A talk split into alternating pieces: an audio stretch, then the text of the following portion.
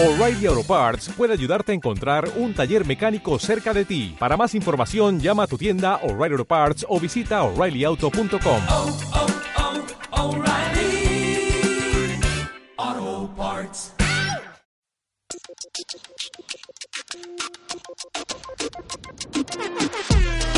Dembow. Llevando el reggaetón a todas las conversaciones. Con Fernanda Franco y Juan Manuel Guzmán. ¿Cómo se vive el furor de reggaetón en otras partes de Latinoamérica? ¿Se disfruta tanto como lo hacemos en México o tiene alguna característica en específico? Lo descubriremos a continuación. Esto es Dembow y bienvenidos a nuestra segunda temporada. Hola, ¿qué tal? ¿Cómo están? Mi nombre es Juan Manuel. Bienvenidos a otro capítulo de Dembow. En esta ocasión, segundo capítulo, eh, acompañado otra vez de la bonita Fersoix. Hola Fersoix, ¿cómo estás? Hola, ¿cómo estás? Muy bien, aquí emocionado por el, el tema de hoy. Muy bien, muy buena introducción. Gracias, gracias. Estoy practicando. Estuvo muy bien. Pues bueno, como Juan les eh, adelantó en la introducción de este programa, hoy vamos a hablar de algo que creo que ya habíamos tocado cuando in- prácticamente hicimos el capítulo de cómo ha evolucionado el reggaetón desde sus orígenes hasta ahorita. Pero hoy vamos a enfocarnos más a cómo, a- cómo se experimenta en Latinoamérica el género, ¿no? Porque a pesar de que hay mucha controversia sobre el origen, muchos dicen que es Panamá, muchos dicen que es Colombia, otros afirmarán que es Puerto Rico, pues al final el género está presente en muchos de los países de Latinoamérica y si no está presente está comenzando, ¿no? Como es el caso de Argentina, que en el último programa, no sé si te acuerdas, que una chica que nos escuchaba nos decía que en Argentina no había como, o sea, que se intentaban hacer perreos, pero que todavía no estaba como tan en el boom, que se me hace muy raro porque, Sí, a mí también. Se me hace muy raro. porque Argentina está como muy pegado a Chile y en Chile, o sea, sí existe esta cultura del reggaetón como muy destacada dentro de la misma sociedad chilena. Lizzy López de allá es una de las mejores exponentes femeninas Ujú, que ahorita pues tenemos. Está Tomasa del Real. Tomasa también. del Real es sí, de allá. Sudamérica está. Entonces también. Tal vez está nuestra nuestra escucha estaba buscando en los lugares equivocados. Este, pero sí, digo, no estoy diciendo que no, pero pues, igual yo tengo otros datos, diría nuestro presidente. No, bueno, eh, qué oso, qué oso, qué oso, qué oso, pero Ajá. ¿qué pasaría si el presidente perreara? Ah, seguro debe haber algún video en YouTube. Donde está perreando donde está con perreando. la poli, con la Con Cheum, ajá, con, con Cheuma. ¿Cómo? Sheinbaum. Sheinbaum. Ah, con. Seguro, seguro. la de Mamá. Ajá. ¿Cómo se llama esta muchachita?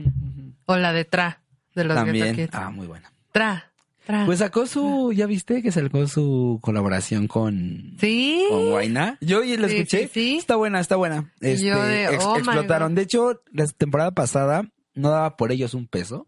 Afortunadamente, eh, pues evolucionan, es lo que te hablamos el capítulo pasado, de que evoluciona muchísimo el género. Y me está sorprendiendo bastante. O sea, mm, creo que van, van, van por buen camino.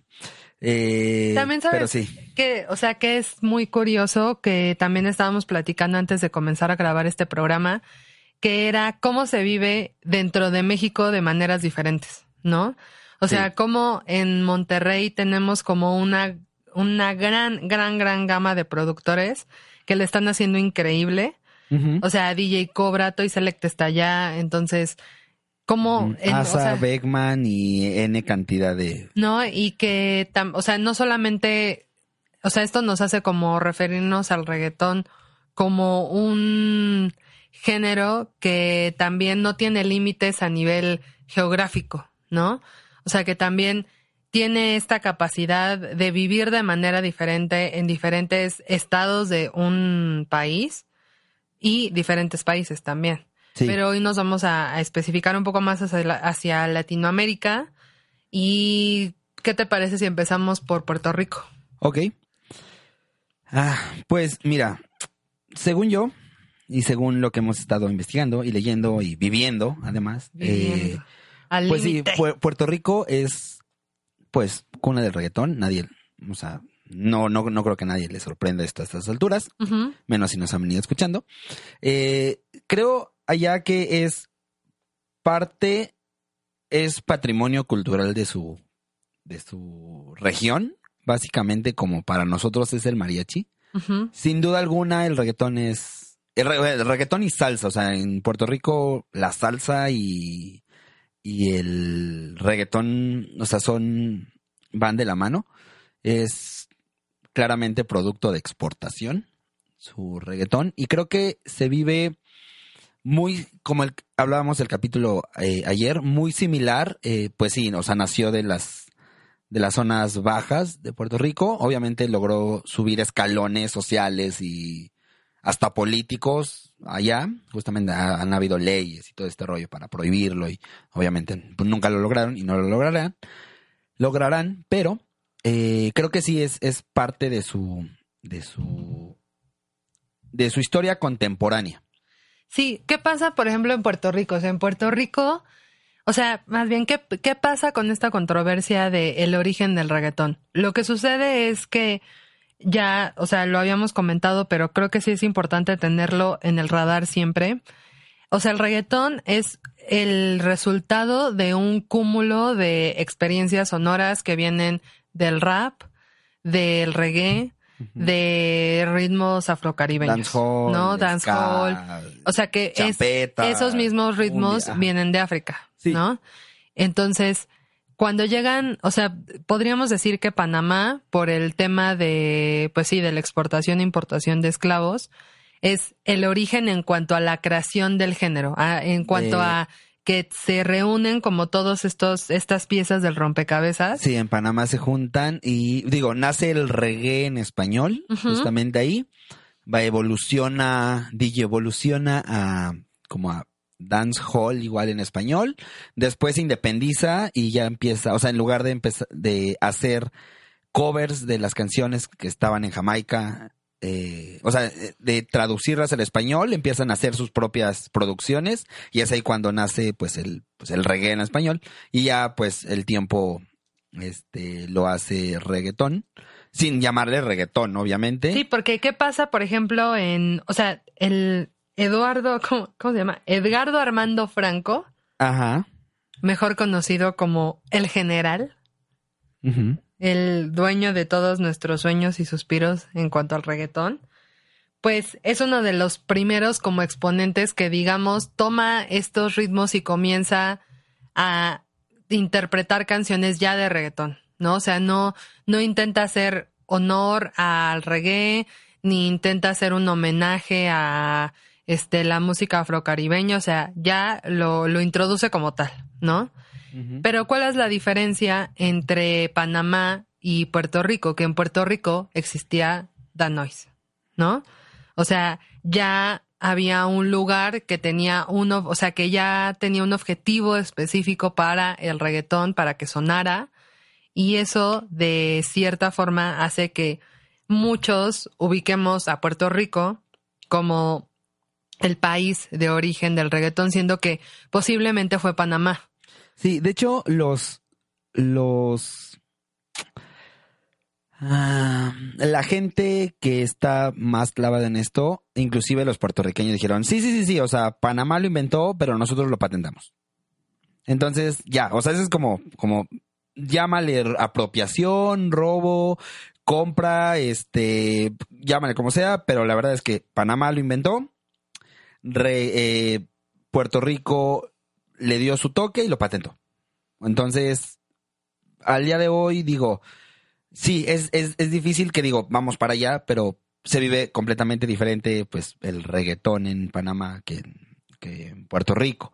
Obviamente, pues toda la parte comercial y de difusión y explosión se dio en, en Puerto Rico justamente por lo que dices, ¿no? De, de que se dio, o sea, la cercanía a Estados Unidos por parte de Puerto Rico y pues la, Puerto Rico es de la, Estados la Unidos, difusión. Sí, sí, digo, o sea, no solo geográfica, la cercanía geográfica, sino la cercanía como de cultura y de leyes y... Sí, lo que pasa también ahí es que, o sea, cómo funcionaba Dan, o sea, cómo funcionaba Danois, ¿no? Porque también es importante destacar ese dato. O sea, tú llegabas a Danois y tenías un cantante, en este caso DJ Playero, porque esa es como la historia del origen de Daddy Yankee. O sea, tú estabas en Danois y estabas perreando, ¿no? Y de repente eh, DJ Negro, que es el dueño de The Noise, hacía un anuncio de que iba a interpretar a alguien alguna canción, ¿no? Entonces pasaba este personaje o esta chica o este chico, lo interpretaban, todo el mundo aplaudía y entonces si, si lograba aprender a la audiencia, continuaba interpretando canciones. Pero si no, había otros como tres o cuatro en la fila y si era muy representativa como su presentación en ese momento, él arriba de Danois tenía un lugar para para pues sí, para grabar su disco, ¿no? Entonces uno de los, o sea, por ejemplo, Ivy Queen, ¿no? Es de las primeras que que lo impacta muchísimo, o sea, que de su propia voz para un documental de AG dice que le, le sorprendió muchísimo la voz de Ivy Queen, ¿no? O sea, porque no era como la típica chica que canta como con una voz tan neutral o suave, o sea, es una voz muy potente, muy grave. Y también, o sea, de ahí vino, o sea, vino como su alianza con Vico Sí, que luego Vico Sí se hizo, este, se, se independizó de cierta forma de DJ negro. Pero al final, este lugar de The Noise y esta dinámica, digámoslo así, que tenían, fue la que les hace decir, pues sí, de alguna forma no es que lo hayamos monopolizado, más bien nosotros le pusimos la marca de registrado, ¿no? O sea, logramos volverlo una dinámica que se volviera fácil de consumir, ¿no? Entonces comienza a ver como todos estos exponentes de, de Puerto Rico, Don Omar, Daddy Yankee, lo que hace que hoy Puerto Rico, que ese es un dato súper cabrón, Después de que salió despacito, el nivel de turismo aumentó como el 45%. Uf. ¿No? Entonces, es algo que, digo, aumentó y disminuyó porque lamentablemente cuando sale despacito, eh, pasan pocos meses antes de que sea el huracán. Ah, sí, sí. Entonces, como que aumentó, pero disminuyó por el tema de, del huracán y al final, o sea, Puerto Rico sigue siendo la cuna del reggaetón para quienes, según esto, quieren vivir como la experiencia, cuando en realidad hay otros lugares como Cuba, por ejemplo, donde el reggaetón es extremadamente diferente, ¿no? O sea, donde lo que pasa en Cuba es que hay una no. no no. No pues yo yo no sé yo no sabría decirte. Yo no sabría decirte pero o sea lo que sí sé es que Cuba por este tema o sea porque Cuba es como la antítesis de Puerto Rico ¿no? O sea, Cuba tiene cero relación con Estados Unidos, Estados Unidos los odian, los cubanos los, o sea, como que es un, es un, los yanquis. Es, comunista, ¿no? Sí, justamente. De, de, hecho, tiene su propio subgénero que se llama cubatón. Cubatón. O sea, no es, es, el decirme de Cuba es cubatón y es completamente diferente. Es, como es socialista, el socialista, es socialista. Como Cuba es socialista, tienen su propia industria de reggaetón y sus propios artistas y obviamente el, o sea, es producto nacional para personas, para consumo local. Entonces, tú vas a los restaurantes, vas en la calle, en los autos, ya viejitos y todo, van escuchando cubatón. O sea, de los playlists, de cada cinco canciones de reggaetón, eh, cuatro son cubatón y una es internacional. De hecho, casi casi es ley. O sea, es como, ah, ¿vas a escuchar reggaetón? Sí. Ah, bueno, pues entonces tienes que escuchar cuatro canciones, o sea, casi casi tienes que ponerlas. Es, es algo muy extraño, pero está bien. Ahora, mm, pues sí, no quiero decir que están atrasados, pero no avanzan al nivel de, de evolución que la industria ahorita está manifestando en el reggaetón. Eh, se escucha no sé, creo que se quedaron atorados en el 2005, 2006. No es malo, pero es muy, o sea, no es tan variado como la oferta de otros países. No, y también, por ejemplo, qué pasa en, Cuba en el sentido de del baile y la corporalidad, ¿no?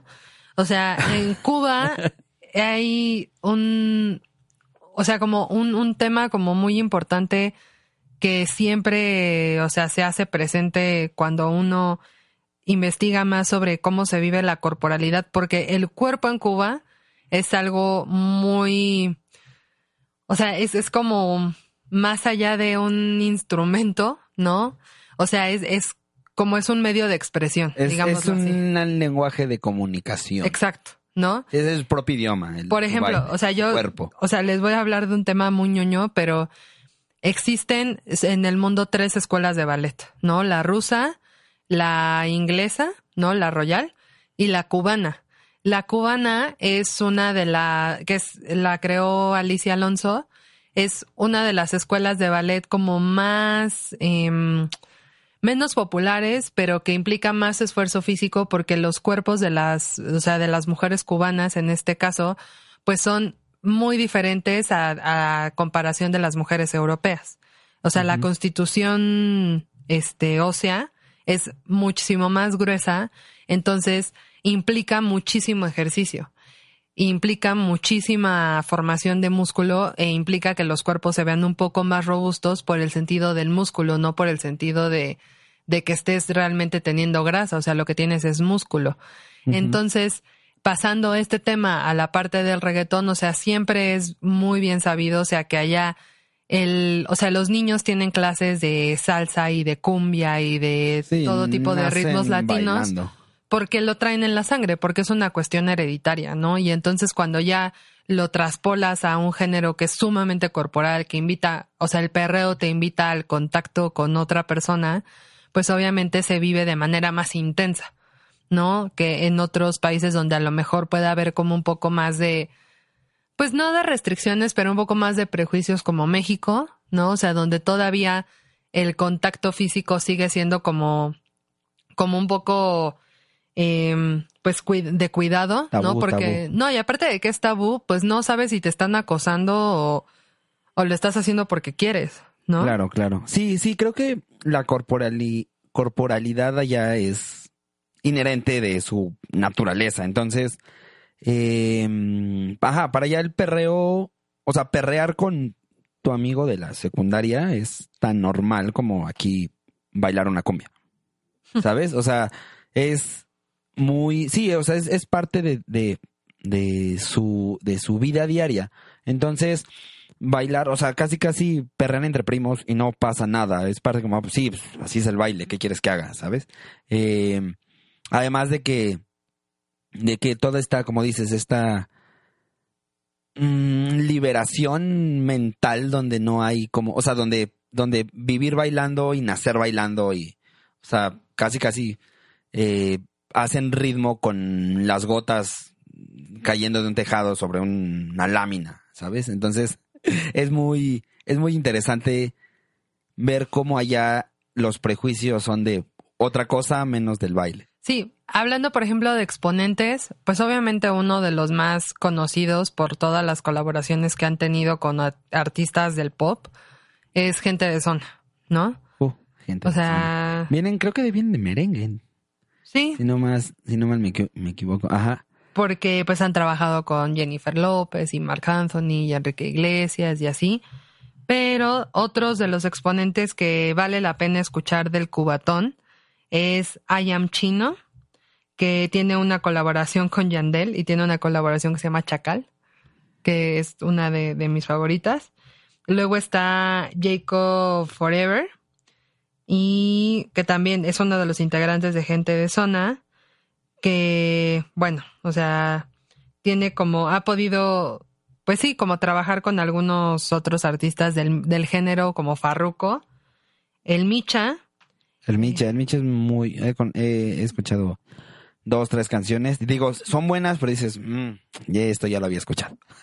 porque digo, también ha- seguramente lo han escuchado porque ha trabajado con Pitbull, Sí, Enrique Iglesias y Gilberto Santa Rosa. sí. También hablando de Pitbull está Osmani García, el, la famo- el, del, el del taxi. Ah, sí. de Yo para el taxi, que fue, eh, o sea, igual, super polar, la la odias, pero pues viene de Cuba. Porque aparte la, la pista original, o sea, el sample original del taxi es reggae. Sí, Y es una canción muy buena, muy, muy buena. sí, sí, sí. Yo por ahí la he escuchado y pues es el taxi nada más que más lento, ¿no?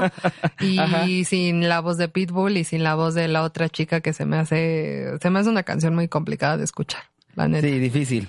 difícil. Y por último, de los representantes del Cubatón, pues tenemos a Chacal, que es, es un poco más nuevo porque empezó su carrera en el 2009, entonces no tiene como tanto tiempo que empezó a introducirse dentro de, en las filas del reggaetón.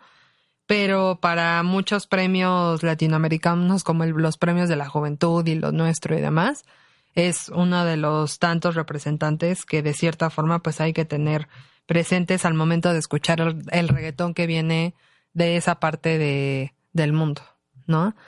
Después de Cuba, ¿cuál crees que sería el otro país más representativo del reggaetón? Eh, ver, contando, lo contando. decimos a las tres los dos juntos. Espera, contando Panamá y Puerto Rico. O sea, ya, ya contamos Panamá, ya Puerto Rico y Cuba. Y el siguiente es Una, dos, tres. Colombia. Ahí está. Estamos en sintonía. ok. Fue muy divertido. Hay que hacerlo de nuevo en otra ocasión, con otras cosas. Ajá. A ver si funciona. ¿Qué probabilidad hay? Ajá. De que nos paguen. Una, una, dos, dos, tres, tres, el cero. viernes. Ok. Este. Y bueno, Colombia, ¿no? Colombia, este maravilloso lugar que es conocidísimo por ser este escenario de historias de narcotráfico y que mucha gente le gusta, pero mucha gente prefiere no. Hay, un- hay un programa que se llama Alerta Aeropuerto. Ah, sí lo he visto. Y entonces te pintan Colombia como si fuera lo peor que te puede pasar como, pues sí, o sea, como viajero. Porque de repente sale gente que le meten droga en las, en los, las maletas y, o sea, mal, ¿no? Entonces ahí es un país que tiene muchísimos prejuicios sobre, Sí. o sea, por su historial, ¿no? O sea, porque en algún momento pues sí era como bastante peligroso transitar por Colombia, pero, pero, pero, también tiene a uno de los hombres más guapos que yo que, que es una amiga date cuenta o sea es de ya o sea ya ya lo sabemos tía Maluma o sea ya por favor señora siéntese siéntese, pero Ya. acá, pero. no pues Ajá. o sea tú escuchaste la última colaboración con Madonna Eh, sí, así escuché 30 segundos y dije, next, vámonos, y ya, lo cerré. qué piensas sobre ese fenómeno Eh. Maluma Madonna o sea porque Madonna es la señora Sí, creo O sea, es que. la Silvia mira, Pinal no estoy bien enterado del tema, pero creo. yo- mi, mi, mi, mi olfato, mi intuición reggaetonera me dice que es un tu intento. instinto reggaetón Mi instinto reggaetonero, que está ubicado en el punto G, eh, me indica que es una patada de ahogado desesperado porque Madonna salga en algo. Y dijeron, o sea, despertó de su cámara criogénica y dijo, este, ¿cuál es Tráiganme, el... o sea, tráiganme a necesito, alguien. necesito alguien joven, necesito sangre joven. ¿Quién es el que ahorita está pegado? Maluma. Güey, no sé quién seas, hablas español, hablas inglés, ¿qué hablas? No, pues este, sí, hablo español. Ah, eh, necesito que hagamos una canción juntos.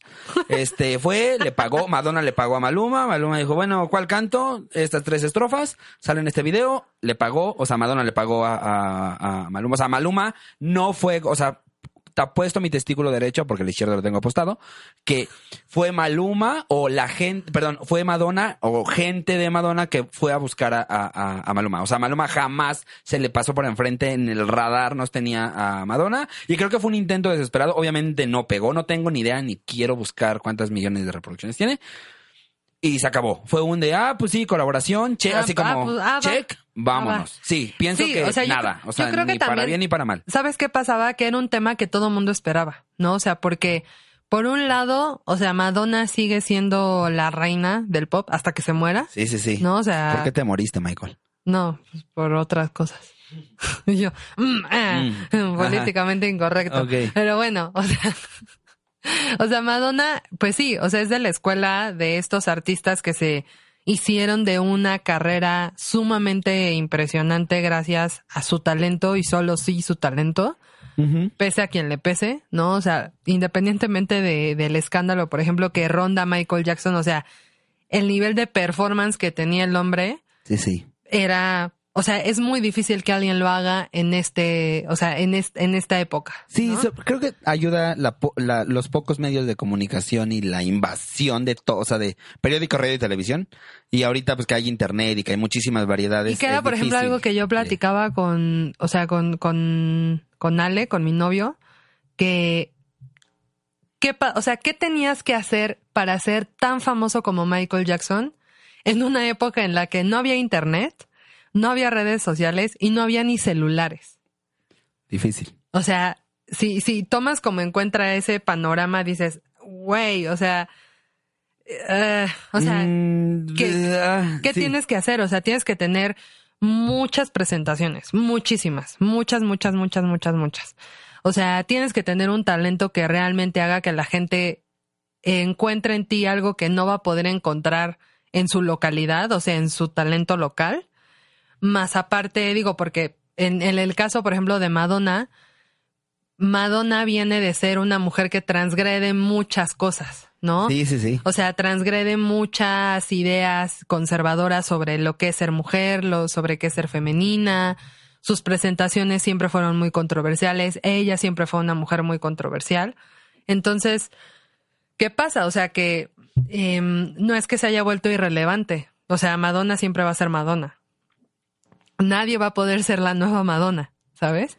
Exacto. O sea, por más que lo intente Britney Spears, ya no lo logró. O sea, no, iba por buen camino. iba por buen camino. Y ahorita lo que les queda solamente es Lady Gaga y Katy Perry. Por favor. Ay, Diosito, ayúdales. No, y entonces, Solo como dato cultural. eh, la canción con Madonna y Maluma, 33 millones. Y ahí murió. No va a llegar a los 50. Qué bueno. Adiós, gracias, le doy. es una canción complicada. O sea, es una canción, a mí en lo Me personal. encanta como me encanta como dices complicada para no querer decir es una mierda, pero no te preocupes, yo lo voy a decir. Sí, no, No. o sea, no es nada, no es no es no te- no tiene ni pies ni cabeza la A canción. mí me cuesta mucho trabajo escucharla, sí, la pues verdad. porque de dónde la agarras. O sea, Digo, no quiero invitar a un productor musical aquí para que la analice ni nada, pero eh, o sea, Ah, porque lo vamos a hacer más adelante. porque sí, de hecho, debe- ¿sabes qué estaría bueno que nos pongan, bueno, que nos pusieran una lista de canciones difíciles de escuchar y Esa con la- esa la vamos a sacar. Y, y- y que un experto diga, no, pues es tan, pues, o sea, que diga, así es difícil de escuchar por esto, o, o sea, porque es una obra maestra que solo para los grandes entendidos de la música es, o pues porque no tiene ni pie ni cabeza. Entonces yo creo que esta es porque no hay, pero cada quien. Bueno, y, o sea, por ejemplo, Madonna también, o sea, Madonna y Maluma dentro de su, o sea, dentro de su personaje, pues son grandes e importantes representantes del el LGBTI, ¿no? Sí. ¿Por qué? O sea, Maluma porque pues la gente lo sigue, o sea, lo mejor ni siquiera es, y ya le dijimos tía, la neta, Ajá. pero él, él, o sea, sí es, es como un símbolo, ¿no? Igual que Madonna. Sí. Entonces, mucha gente, eh, sobre todo gente que es, es gay, homosexual, que tiene como es, o sea, como esta idea de Madonna siendo like a virgin y, o sea, esta mujer que se puede dar permiso de todo, es, o sea, es impresionante como cuando reciben la canción, o sea, como que el argumento es, es que es Madonna, puede hacer lo que quiera. Eso sí. ¿no? Y entonces ahí dices, pues sí, pero ¿qué pasa con Colombia? ¿No? O sea, ¿qué pasa con, con la población? O sea, ¿qué tan bien la haya tomado la población colombiana? Y- no lo sé. Sí, claro. Alguien puede pensar en los colombianos. Alguien puede pensar en los colombianos, porque bueno, o sea, digamos que de cierta forma Colombia vino desde hace cinco, seis años. Sí, de- técnicamente empezó 2013 a empujar. O sea, ya tiene sus cinco, tres más cinco, seis años, este, empujando, pero en el 2015 fue cuando, cuando ganó relevancia. O sea, fue algo como muy rápido. Claro, fue apoyado por las circunstancias y el momento, pues, de la explosión de redes sociales y pues lo fácil que es capitalizar en estos momentos la música, a diferencia de, no sé, de la gasolina en el 2005 que pues obviamente pues, no estaba tan masificada las redes sociales y pues sí le tomó su, su tiempo, pero sí lleva alrededor de, de 6, 7 años empujando fuerte. Digo, los ma- el mayor representante pues es Maluma y J Balvin, pero... a- También tenemos a Raycon. atrás, sí, Raycon es... Raycon, mucho no lo conozco. Es que Raycon es puercón, pero si atrasito de ellos viene Kevin, Kevin Roldán. Ese cuate es súper under. O sea, aquí en México, tal vez en Colombia es, es como súper, o sea, es el artista pop, pero en México Kevin Roldán es de los antes de que llegara Maluma y J Balvin, llegó Kevin Roldán a los a los a los reproductores de música de nuestros compas los los chalquenses, llegó Kevin Roldán. Es romanticón, puercón y sí, o sea, tiene de todo. Es, es muy bueno. Den- denle una ojeada a Kevin Roldán y Wolfine que el Ujú. mujer tan bella y este y tiene ahí varios éxitos que no sé, tienen un estilo, o sea, fuera de J Balvin y Maluma, los colombianos tienen un estilo súper centroamericano. Y me refiero a súper centroamericano a que sus canciones son muy orgánicas, o sea, tienen acordeón, tienen mara, o sea, beben y maman y, transpiran esencias latinas, ¿sabes? O sea, tienen muchos elementos de cumbia, tienen muchos elementos de, de reggae, tienen muchos elementos folclóricos colombianos en donde suenan muy orgánico. O sea, el reggaetón colombiano, aunque sea sintetizador y aunque este sea mil por ciento electrónico, sigue teniendo raíces eh, eh, instrumentales que digo, no, no, no se pueden, no se pueden pasar por alto y es un sonido muy característico. Así como el cubatón suena muy Cuba, eh, o sea, el, no voy a decir colombiatón porque no existe, pero es el reggaetón en, en Colombia, sí tiene un sello muy, muy, muy, muy característico de la zona y, y es que es chistoso porque está justo en el centro de Centroamérica. O sea, está pues arribita de Ecuador, entonces está, o sea, está geográficamente en el centro de América y eso le da a su música un, un tono muy, muy especial. Y Ah. me gusta. A mí algo que también me gustaría destacar de Colombia es que, al igual que Puerto Rico, tiene a las que hoy considero dos de las representantes más eh, populares y con mayor demanda del género. Una de ellas es muy de los noventas, es Farina. Y Mm, que, o sea, es como de las, o sea, de las artistas colombianas que quiso romperla haciendo reggaetón, o sea, de las primeritititas. Y la segunda, que es la que ahorita creo que sí le está rompiendo muy cañón. Dos de tres de sus canciones me gustan. O sea, no es mi favorita, pero está ahí, ¿no? Que es Carol G. O sea, Carol G es una, junto con Anuel AA. O sea, es de estas, es, o sea, de estas como duplas y como de, o sea, ella sola lo hace perfecto. Y al final, o sea, es un, es muy, muy, muy fregón. O sea, que una representante de, o sea, que de, de las como propuestas que de, o sea, que digamos, es que esto es lo que, o sea, si tú quieres conocer cómo se escucha el reggaetón colombiano, tienes que escuchar a tal, tal, tal, tal. Podemos mencionar que en Colombia hay dos mujeres que le están rompiendo muchísimo y que lo están haciendo muy bien. Sí, sí, sí. Sobre Sí, todo de Karol hecho, G. eh, acaba de sacar una canción Carol G que se llama Go Caro, que es un, o sea, es un, mm, es un, así como, ¿cómo se llama? Esta de, ay, la de Daddy Se Yankee. separó de Anuela por tu infidelidad. Ah, ya se separaron. Ahorita les Nah, qué cosas. No, este, ¿cómo se llama? Así como con calma de. Daddy Yankee, que obviamente es un, un remake de la canción de Informer, de, ¿cómo se llama? De este cuate, que, que salió justamente en su video. A ver, espérame, con calma, con este Snow. Que, clásica, que, que es una canción de rap noventera y que es un buen tributo porque sale Snow.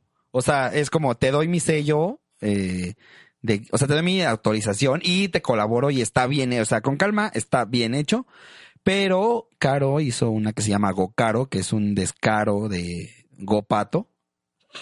Y pues ya, en lugar de decir Go Pato, everybody tell me tú Go Pato, dice Go Caro. Todo el mundo me dice a mí Go Caro y es como, Sí, como wow, que- wow, wow. Como que retoma muchos, ¿Qué o sea, sí, no, no sé qué pensar, pero el punto es que está, o sea, lo está intentando y está, pues, intentándolo y eso se agradece mil veces. según yo, Carol G también es, este, o sea, tiene esta canción que se escucha como una cama. Mi cama suena y suena ahí, ahí, ahí. Ah, y ay. ¿Sí ese ya? Eh, según yo, sí, Sí, mi cama. sí, de ca- sí, ese fue un exitazo hace, pues el año pasado. Ay, No, perdón, es- perdón por sí, llegar tarde. Perdón por llegar tarde. Es, es, es, híjole, igual es una canción, pues es que es, es muy polar, o sea, es como la gente dice, güey, o sea, es una canción divertida, punto. A mí me da mucha risa. Sí, es Mucha, divertida. o sea, esa, mucha, canción, esa canción es divertida y se acabó ahí. Sí, es interesante. El, hay, no quiero poner en la mesa el tema de que se estaba peleando con Ivy Queen y que se tiraron ahí sus temas y todo el rollo, pero obviamente pues no voy a discutir ese tema porque no hay tampoco mucho que hablar. Pero, pero, pero, pero, Pero, sí, pero. sí hay este, sí, sí es representativa de Colombia y pues está sonando en todas partes, obviamente, pues un poco ayudada de Anuel, porque ese cuate se la voló este año y finales del otro, justo cuando acabó la primera temporada empezó a reventar y no lo alcanzamos, pero hijo de eso, muy bueno, muy bueno. Eh, pues sí, ese es, ese es Colombia y sí, dense una vuelta. Colombia. Y luego, ¿por dónde te irías? ¿Por Argentina o por Chile? Híjole, mira, mi, mi corazón reggaetonero me dice que me vaya por Chile, pero mi corazón cumbiero me dice que me vaya por Argentina. Argentina, híjole, mm, es que Argentina, como está hasta el culo del mundo, hasta abajo, tiene, ah, mira, hasta abajo, como Argentina.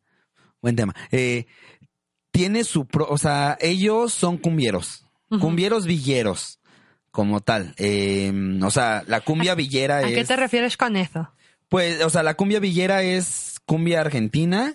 Aquí, como a nosotros en Monterrey es la cumbia rebajadita, que es como la famosa cumbia de Monterrey, que es cumbia colombiana rebajada de BPM. Allá la cumbia villera es eh, cumbia mezclada con reggae. Entonces es como reggae cumbia. Es mm, muy, muy, o sea, es un tono muy característico. Eh, para mí es reggaetón. O sea, para mí es una evolución, no evolución, es una variante y vertiente del reggaetón, que no suena como reggaetón, pero es que hay canciones, o sea, la más representativa que tú vas a decir, oye, ¿cómo suena el reggaetón en Argentina? ¿Has escuchado Nene Malo? Tu, tu, tu, tu, tu. O sea, la, sí, la, la canción de, de Nene Malo, ese es, así suena el reggaetón en Argentina. Suena mucho a cumbia, mucho acordeón, mucho a barrio bajo y se baila también de una forma muy, muy peculiar. Entonces, yo me voy por Argentina mm, porque suena muy distinto a- al, al reggaetón chileno y pues la verdad es que Chile, no sé, me, no me gusta, no me gusta lo, o sea, en persona, en personalmente, exceptuando Tomasa del Real, todo lo demás viene con una influencia bastante transgresora, no propositiva, más bien, mm, ajá, transgresora, no propositiva. O sea, no me gusta mucho que, no, o sea, me gusta más la diversión del reggaetón argentino, eh, mm, que, que tiene sus videos son muy divertidos, o sea, todo es muy divertido, como, ¿sabes? Se lo toman a juego. Y Chile, no sé, si es como de, no, o sea, politizan mucho y lo tomaron estos grupos como subversivos y, y como de, no, sí, el famoso neoperreo y toda esta parte. Justo es, es el- es o sea, tema que mm. quería al que al que Sí, llegáramos. sí, sí. Es, o Porque sea, mucha gente lo tomo con pinzas porque a mí me gusta más divertirme que reflexionar cuando escucho perreo. No, sobre todo, o sea, también está esta parte de que el neoperreo busca ser una categoría diferente y como un poco más subversiva Sí, del, del género por, por esto. O sea, nosotros cuando tenemos en nuestra visión el género, ¿no? Y las mujeres que lo conforman y los personajes y demás, tenemos como esta visión latina, este, como cálida, ¿no? sí, Y el neoperreo, de cierta forma, como que es una combinación entre eh, algo futurista, pero también algo que, o sea, algo futurista, pero también como trans, o sea, como que retoma lo lo que nos incomodaba de la moda de los 90, ¿no? Ya sé. O sea, y lo hace como cool. Entonces de repente escuchas, o sea, o ves un video de Tomasa del Real con Lizzie, con Fer Rat, que es, que es este, novia de uno de los chicos de Nafi y es tatuadora, muy amiga de Tomasa del Real. Entonces, o sea, ves como este tipo de cosas y algo que sí le rescato es que, o sea, lo mejor que tiene Chile es Tomasa del Real y Lizzie. Sí. O sea, son de las dos, o sea, no podría como decirte, ah, o sea, de los representantes más importantes del reggaetón en Chile está fulano, fulano y fulano porque mentiría. Sí, no, y qué interesante que son mujeres. O sea, son mujeres y aparte creo que son de las pocas que han sabido llevar el reggaetón a espacios un poco más de privilegio y un poco más conservadores como sus presentaciones en Estados Unidos. O sea, en estos festivales y como, eh, o sea, ya estuvieron también en el EDC, pero de cierta forma, pues es, o sea, de por sí es complicado que el reggaetón llegue como al mercado americano, o sea, más bien al mercado estadounidense, y ellas pues lo hacen porque al final también en Estados Unidos no siempre hay Coachella, ¿no? O sea, hay otra serie de festivales y otra serie de eventos que de cierta forma tienen una audiencia cautiva y ellas saben perfectamente cómo llevarle a esa audiencia cautiva, ¿no? Miss Nina, ¿de dónde es? España. ¿De España? Bueno, es de Venezuela, que se fue a España. Entonces, Y si nos subimos a... ¿Y en Venezuela? Venezuela. ¿En Venezuela qué hay? mm, Venezuela, ahorita, por debido a su crisis, está en paro creativo. No hay. Venezuela, de hecho, no hay. Y eso que he estado, he estado siguiendo muy de cerca el, el- el caso venezolano.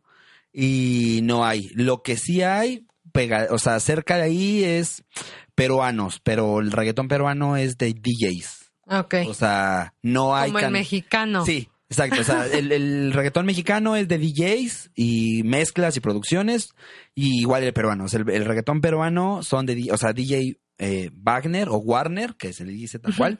es, o sea, es el clásico representativo.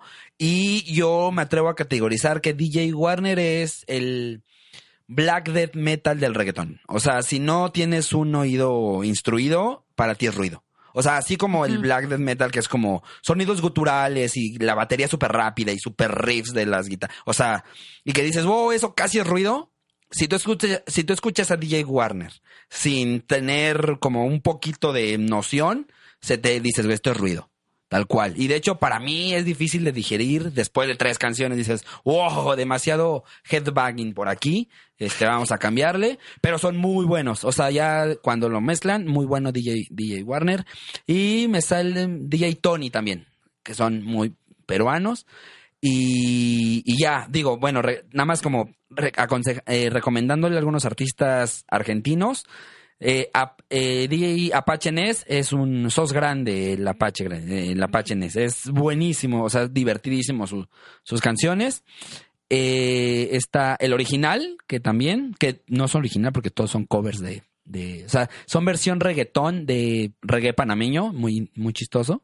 Eh, los Notalocos, que tienen que escuchar Popu- Poputona, su canción es o sea, divertido. Reggaetón, en Argentina yo puedo decir di- divertido. Nene Malo, que es muy repetitivo, pero escúchenlo. Y eh, los turros, que los famosos los guachiturros, putas, divertido. Y eh, sí, regresando al tema de Chile, eh, me parece muy interesante como, o sea, su propuesta se, para mí es muy interesante como propuesta. Ya como producto musical, yo sí paso. O sea, me gustan dos, tres canciones de Tomasa que sí están en mi playlist para hacer el amor, que puta, o sea, están brutas las, las, las canciones, pero hasta ahí. De hecho, no quiero quemar nada, pero, o sea, fui al EDC y salió no perreo y se vació. O sea, no porque nadie las conozca, porque, o sea, yo las conocí, dije, ay, vamos a ver qué traen. Y pues no traen, o sea, propuesta, o sea, producto, como ideología está muy bien y en el papel y todo, pero ya te subes al escenario y lo propones y dices, "Ve, esto está muy, muy, o sea, no. Como producto de reggaetón, no. Como ideología disruptiva, sí. Eh, y digo, sigo aplaudiendo que sigan generando esto. O sea, me encanta que, que, que, se, que estemos hablando de esto. O sea, que, que estén en el mapa, porque imagínate que no estén y que nos perdamos toda esta parte. Pero sí, y y aunando un poquito en eso, conozco mucha banda que le gusta el reggaetón por el no perreo. Entonces, por eso no lo descalifico. Sí. O sea, no, no lo estoy, no le estoy tirando tierra, al contrario, o sea, estoy reconociendo su, su trabajo y, que- y conozco mucha, mucha banda que justamente dice, no me gusta el reggaetón, pero sí me gusta el perreo. Y para mí con eso es como, ya, o sea, podemos seguir hablando el mismo idioma. Y, y sí, o sea, como son letras disruptivas, una propuesta visual muy, muy característica, que lo que hablamos el, el capítulo anterior. Eh, sí, creo que es bastante, bastante loable el trabajo que están haciendo. A mí también, por ejemplo, ahorita que estábamos hablando de Argentina, se me olvidó mencionar a la que para mí es la mejor DJ de reggaetón ahorita, que es Tayana, ¿no? Que es Me- Melody Tayana. Y Yo no que la he escuchado, la, la voy a escuchar. es... No es complicado escucharla, pero es, es un... es un quite, ¿no? O sea, porque viene también un poco como del estilo del reggaetón que trabaja Nafi, que no termina siendo como este reggaetón fiestero que nos gusta un buen, sino más como de esta parte como experimental. Entonces, ¿qué es lo que sucede? O sea que cuando tú vas a escuchar a Tayana, como que puede ser, o sea, tienes que ir con, pues sí, con la mentalidad de que vas a escuchar algo muy experimental, pero que te va a hacer bailar cabrón Mm. que te va a hacer, o sea, que realmente la única vez que yo le he visto tocar fue en Pachuca y yo tenía mucho miedo porque pues yo era la primera vez que estaba en una fiesta allá y pues siempre, o sea, pues sí, o sea, cuando estás como en un evento de que tiene como una audiencia nueva de cierta forma, siempre tienes como esta espinita de les gustará, no les gustará, nos vamos a ir, nos vamos a hartar. Eh, o sea, es, es reggaetón o no es reggaetón, sí, no, y entonces al final resulta que sí, o sea, como que toca, lo mezcla tan cabrón, o sea, que llega un momento donde ya no sabes si estás escuchando como música electrónica experimental como súper intensa o estás escuchando reggaetón, pero no te importa, ¿no? O sea, te le estás pasando sí, sí. increíble y estás bailando cabrón, que eso se me hace también muy importante porque cuando hablamos de DJs, digo, al final forman parte del género y al formar parte del género, pues son parte importante de. Y todos, todos, todos, todos y cada uno de los países que hemos mencionado tienen DJs increíbles, solamente que hay unos que destacan más que otros, ¿no? O sea, es igual que en México, o sea, hay muchos DJs que tocan reggaetón muy cabrón, Sí. solamente el punto es como, ya sabes, irles como rascando. Y por ejemplo, digo, te lo, te lo pongo sobre la mesa porque salió un artículo que causó mucha controversia hace unos meses, porque Boiler Room, que es esta plataforma que se dedica a hacer fiestas underground con los exponentes más importantes de la música electrónica. De hecho, fue uno de los que hizo el, un primer Boiler Room con reggaetón, que fue DJ Playero, Rosa Pistola y DJ Riobamba. Eh, hizo un artículo, un video donde mencionaba que España era como el lugar, o sea, como Ah, la sí, cuna del Sí, reggaetón, sí, ¿no? y entonces, o sea, si no nos hemos unido para hacer un golpe de estado, sí nos vamos a unir para decirle a Boiler Room que replantee sus diálogos. Porque tú qué piensas al respecto de España? Es- España como es tal. España. Eh, es, ya lo hemos hablado en la primera temporada. Y me causa El flamenco. impresión. ton. No, no, no, ya no quiero hablar, no quiero tocar el tema de Rosalía. ¿Por qué? No, no, no, no, no. Mira, yo amo el flamenco y amo el reggaetón. Y Rosalía no es ni flamenco ni reggaetón. Entonces, es, ¿Y es- no te gusta? No, por supuesto que no. Si quieres, mira, Mala Rodríguez representa mejor al género. Que, sí, sí, sí. Rosalía Oh es marketing y lo digo ahora sin pena. Puedo dar mi dirección como Tony Starr para que bombardeen mi casa. Este, no, no, no. Rosalía ni reggaetón ni flamenco. No. Tiene talento. ¿Y con altura? Mm, pasable. No, no, no está en mi playlist. No, no, no, no. O sea, no quiero entrar en ese tema. No es que me caiga mal, pero es muy, o sea, es buen producto de marketing, Rosalía, pero no es flamenco, ni es reggaetón. Y a mí me gusta el flamenco y me gusta el reggaetón. O sea, sí puedo hablar porque a mí me gusta el reggaetón. Pero es que sí, el, tal vez yo no sea la buena referencia, porque yo sí soy muy purista de las cosas. O sea, yo flamenco y me meto al flamenco de camarón, al, cama- al- al flamenco de los años 60, 70, donde casi ruido. O sea, me gustan los, los sonidos crudos, rudos, disruptivos y pues Rosalía está bien suavecito. Entonces, o sea, si tú escuchas un reggaetón de estos que te platico, duros, crudos, no llega ahí. Si te platico, si, si escuchas un flamenco, o sea, es- es- busquen ahorita, en el- yo- pónganle pausa al podcast, busquen Camarón de la No, isla. primero que te escuchen y luego Este, pongan así, pausa. Camarón, eh, buscar y la única, o sea, la cualquier canción de Camarón de la Isla, que es como el más representativo, y escuchas a Rosalía y dices, esto no es flamenco. Y, y de hecho hay flamenco de ahí muy digerible, bastante, bastante popero, setentero, los Amaya y eh, Junco, Junco, amo a Junco, amo a Manzanita, Sí, o pero sea, este programa es de reggaetón. Ah. a lo que, ajá, y lo escuchas y dices, órale. Y la única, o sea, la única similitud es que parece flamenco, o sea, su voz es flamenca. Tiene talento para el flamenco, pero no hace flamenco. Le gusta el flamenco a la mujer, intenta hacer flamenco, intenta despuntarlo y lo rec- y sí, digo, wow, qué padre que quieras esto, pero te quedas en medio y entonces yo a Rosal y, y además A mí algo que me pasa Ah. con, o sea, a mí algo que me pasa con Rosalía es que, o sea, el, el disco con el que salió, porque tiene dos discos. sí, Uno donde hace como mucho flamenco, o sea, es todo flamenco y poco está bueno. Ah, bueno, y hace flamenco. Pero luego viene este, o sea, este concepto, porque literal es un concepto, ¿no? O sea, ni siquiera es un disco, o sea, toda la historia y demás. Y los primeros capítulos a mí me volaron la cabeza. O sea, los primeros dos videos de este Tu Mira y así. sí, sí, sí, sí, sí. De, o sea, y desde que la agarró como tangana para esta canción que tienen. Tienen dos canciones juntos. Colaboraron en algún momento hace como dos años.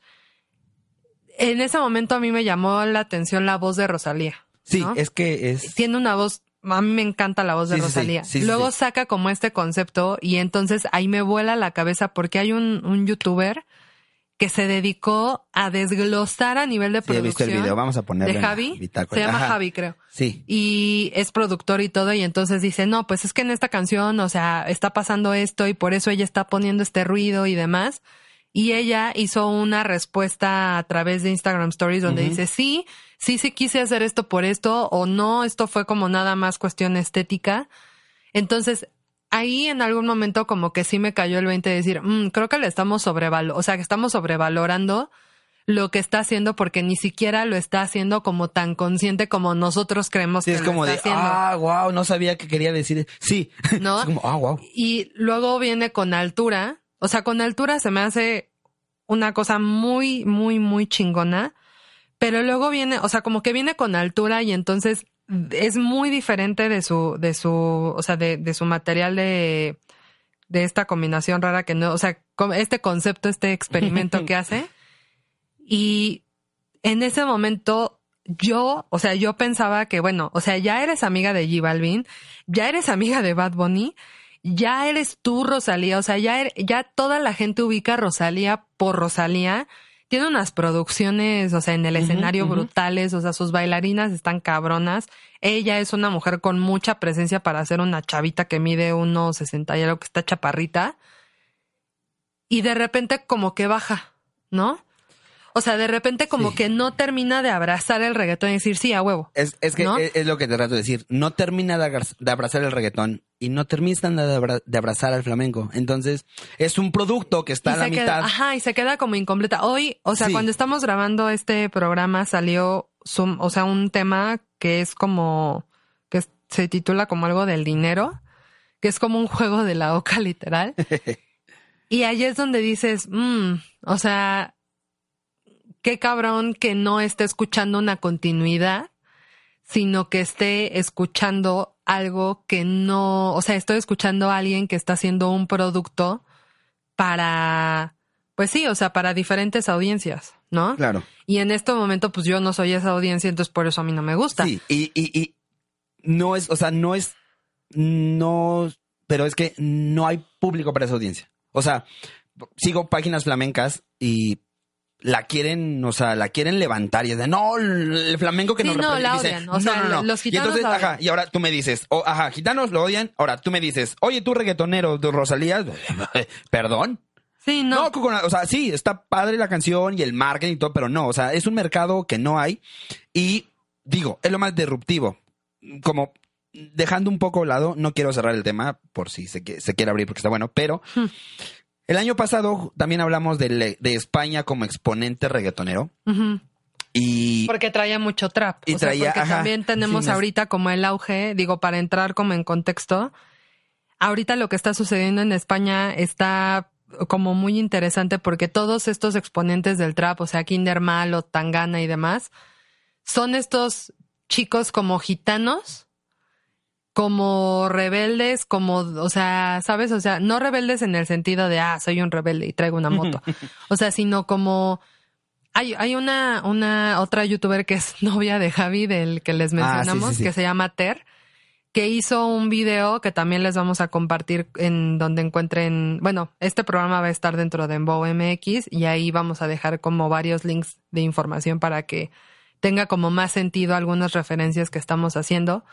El punto es que esta chica hace un análisis visual de los videos, por ejemplo, del trap, y encuentra que hay como ciertas similitudes porque de cierta forma el trap, igual que el reggaetón, que ese artículo, o sea, lo que platicamos en el primer episodio sobre que el reggaetón exalta también esta gente que vive en la periferia y demás y hace presentes problemas que se viven en Latinoamérica a través de cosas que la gente ahí como que identifica, pasa un poco también en el trap en España, ¿no? O sea, en el trap hay mucha, este, o sea, si tú ves un video de trap, siempre hay como construcciones, ¿no? O sea, siempre hay como más bien fábricas abandonadas o este tema de que, pues antes España era un fabricante y ahora es un exportador o un importador. O sea, que no, no sigue siendo una, un país de maquila. ¿no?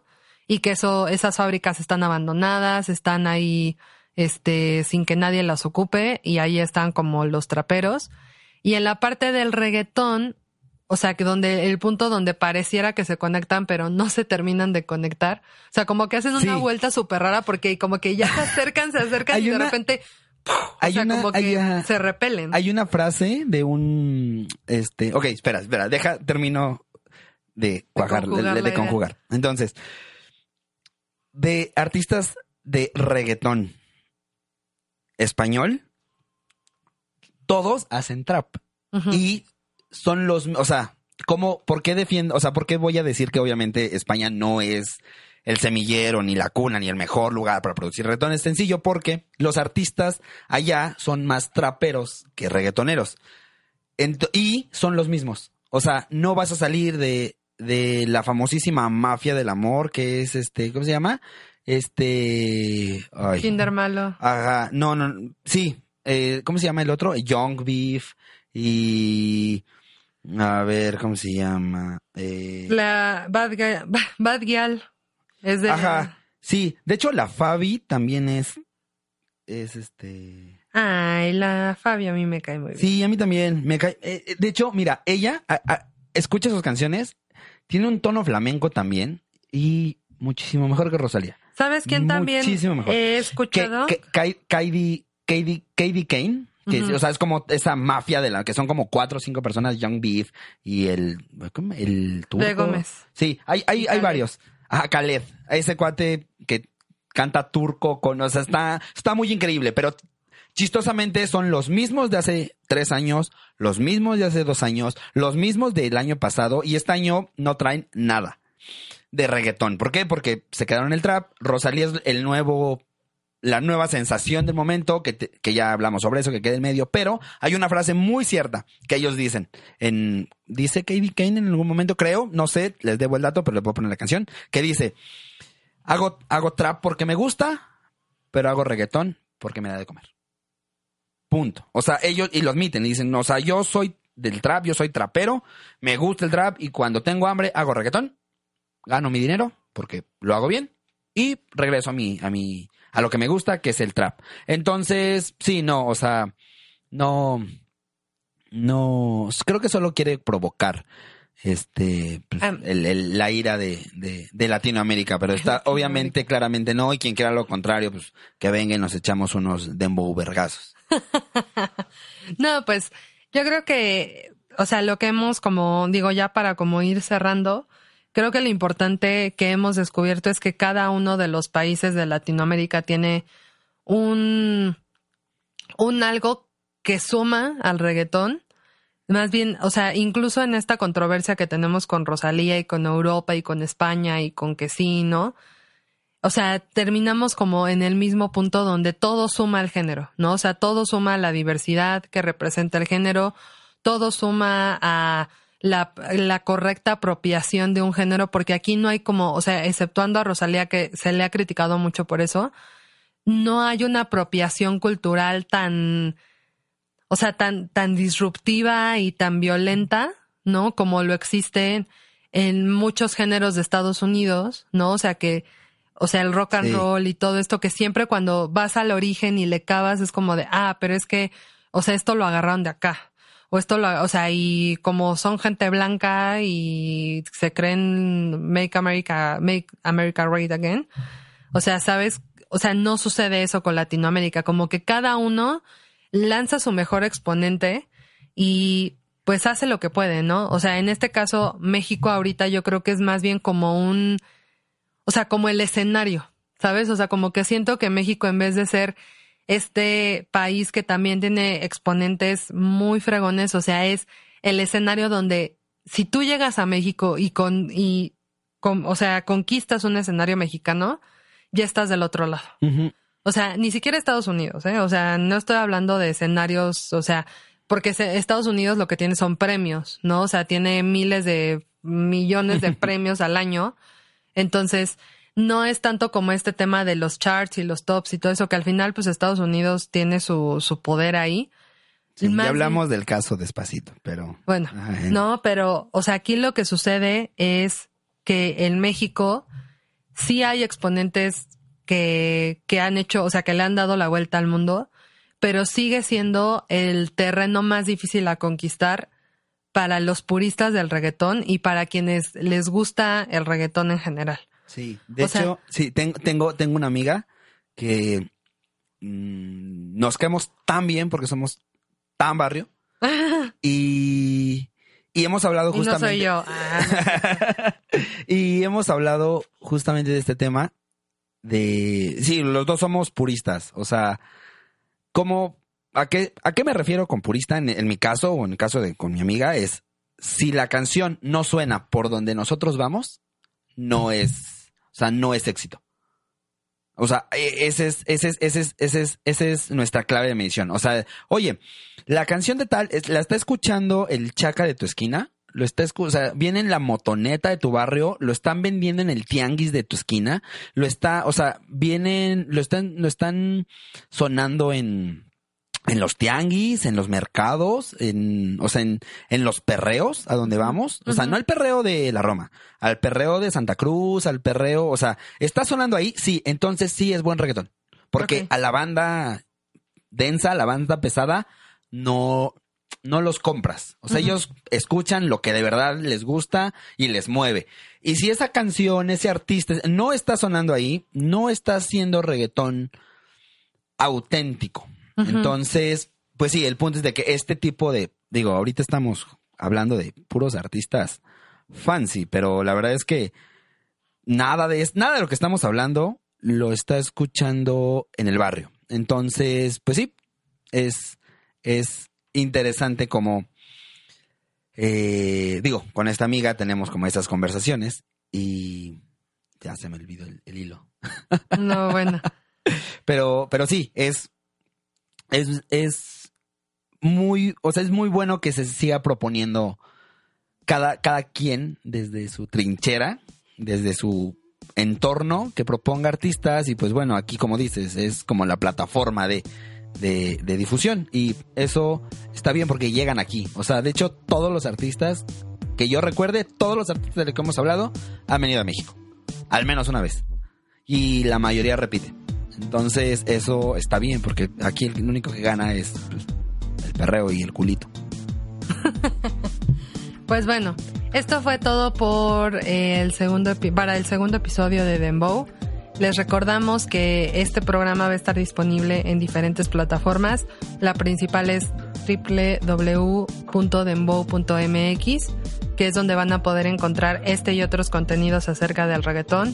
Próximamente tendremos más programas con más invitados, pero mientras tanto, pues yo le quiero dar las gracias a todos los que nos están escuchando, a quienes nos están descubriendo y a quienes nos vienen siguiendo desde la primera temporada. Juanito, ¿algo más que agregar? Nada, está todo dicho. Y lo que no estará por decir. Está bien. Pues muchas gracias a Juanito, muchas gracias a Aldo por abrirnos este espacio para continuar con la segunda temporada de Dembow. Y pues como siempre, nos vemos en el próximo perreo. Bye. Dembow. Llevando el reggaetón a todas las conversaciones. Con Fernanda Franco y Juan Manuel Guzmán.